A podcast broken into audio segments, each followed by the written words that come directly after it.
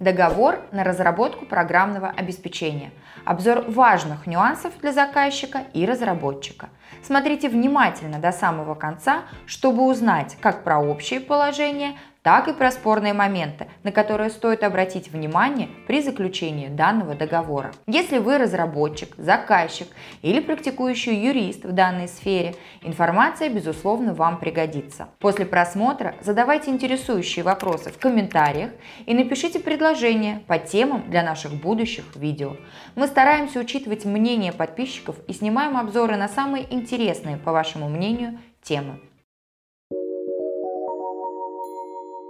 Для начала определимся, что такое программное обеспечение. В общем смысле этого слова программное обеспечение подразумевает собой программу для компьютера, состоящую из совокупности данных и команд, предназначенных для функционирования компьютерных устройств. Проще говоря, является тем, благодаря чему наши компьютеры и не только исправно работают и выполняют свои заявленные функции. Для каких целей создается? Целью является получение определенного результата, включая подготовительные материалы, материалы, полученные в ходе разработки программы, и порождаемые ею аудиовизуальное отображение. Кто является автором ПО?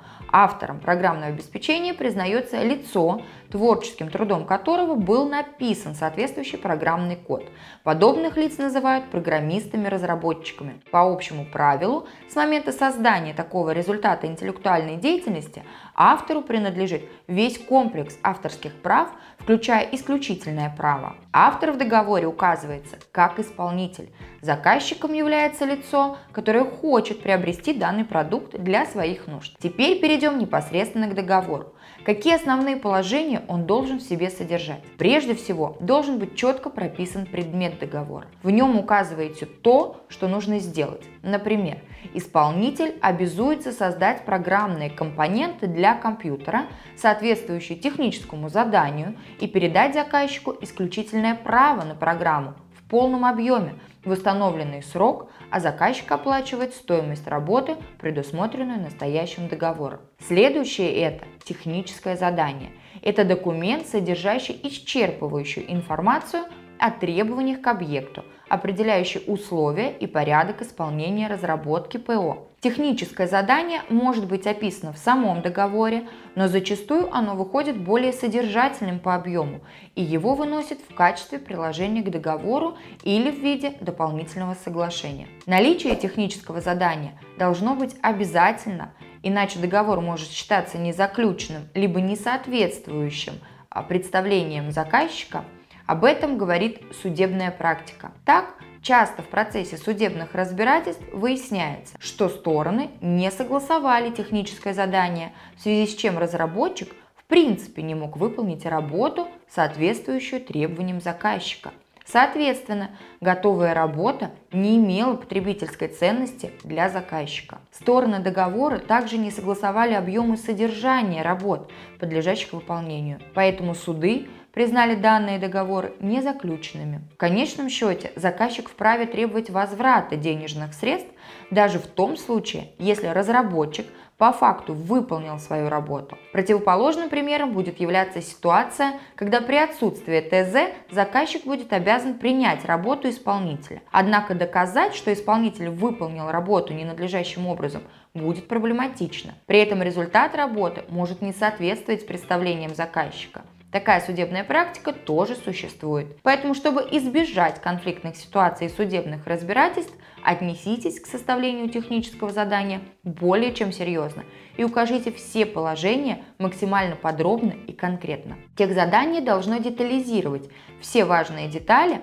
которыми будет руководствоваться разработчик при выполнении, а оформлено должно быть на бумаге за подписью сторон. Конечно, не менее важным условием является цена договора. Для начала стоит определиться с моделью ценообразования, каким образом будет устанавливаться оплата за разработку проекта программы. Это может быть как фиксированная стоимость, при которой предусмотрена предоплата за создание готового продукта и согласовывается она до заключения договора, так и способ расчета цены, при котором указывается процентное соотношение оплаты за поэтапную сдачу работы или же любой другой иной способ. Стоит также рассмотреть вопрос о передаче исключительных прав. Согласно статье 1296 Гражданского кодекса, исключительное право на программу для ЭВМ, предметом которого было создание такого произведения по заказу, принадлежит заказчику, если договором между исполнителем и заказчиком не предусмотрено иное. Не стоит забывать, что исполнитель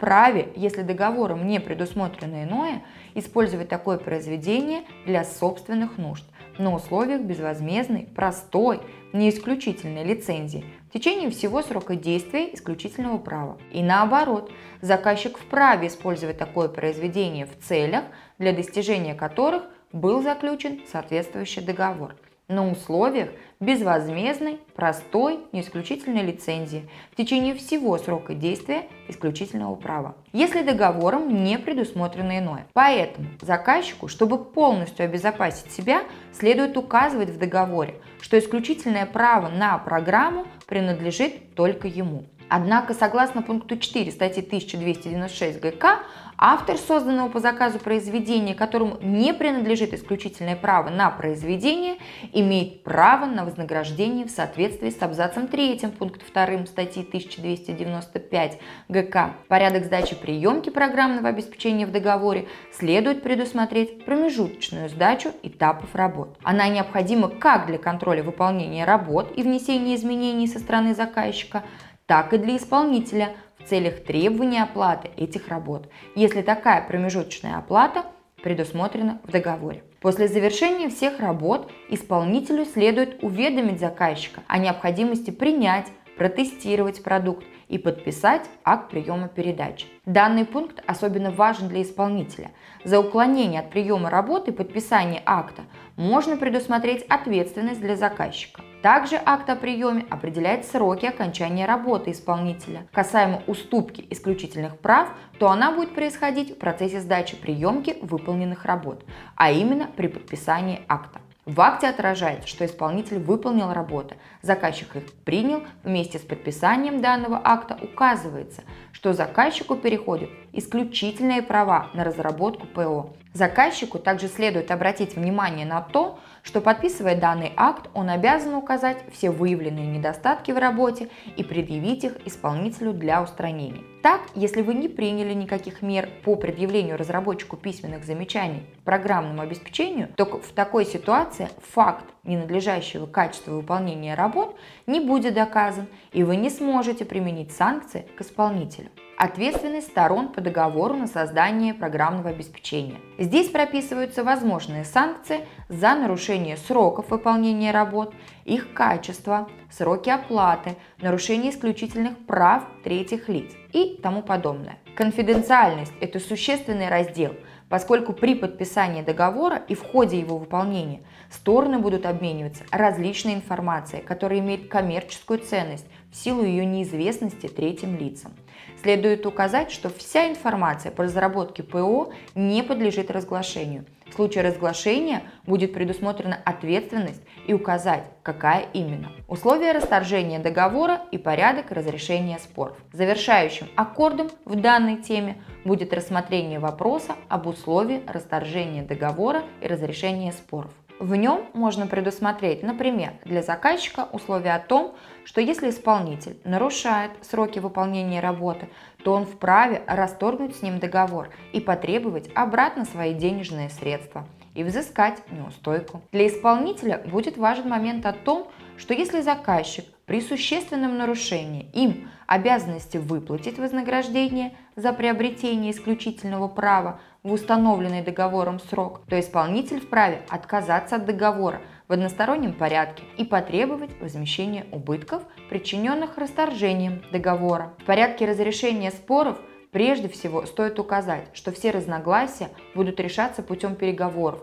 либо в претензионном порядке. В случае неурегулирования в процессе переговоров Споры будут разрешаться в судебном порядке. Споры между заказчиками и разработчиками программного обеспечения в основном в настоящее время возникают из-за отсутствия согласования по ключевым вопросам договора. Стороны легкомысленно относятся к такому существенному условию договора, как его предмет, где нечетко прописывают, что они хотят получить в конечном результате. А также отсутствие в договоре пункта о техническом задании может вызвать массу противоречий по окончанию работы по разработке программного обеспечения. Поэтому советуем вам обратить внимание на данные нюансы при составлении договора.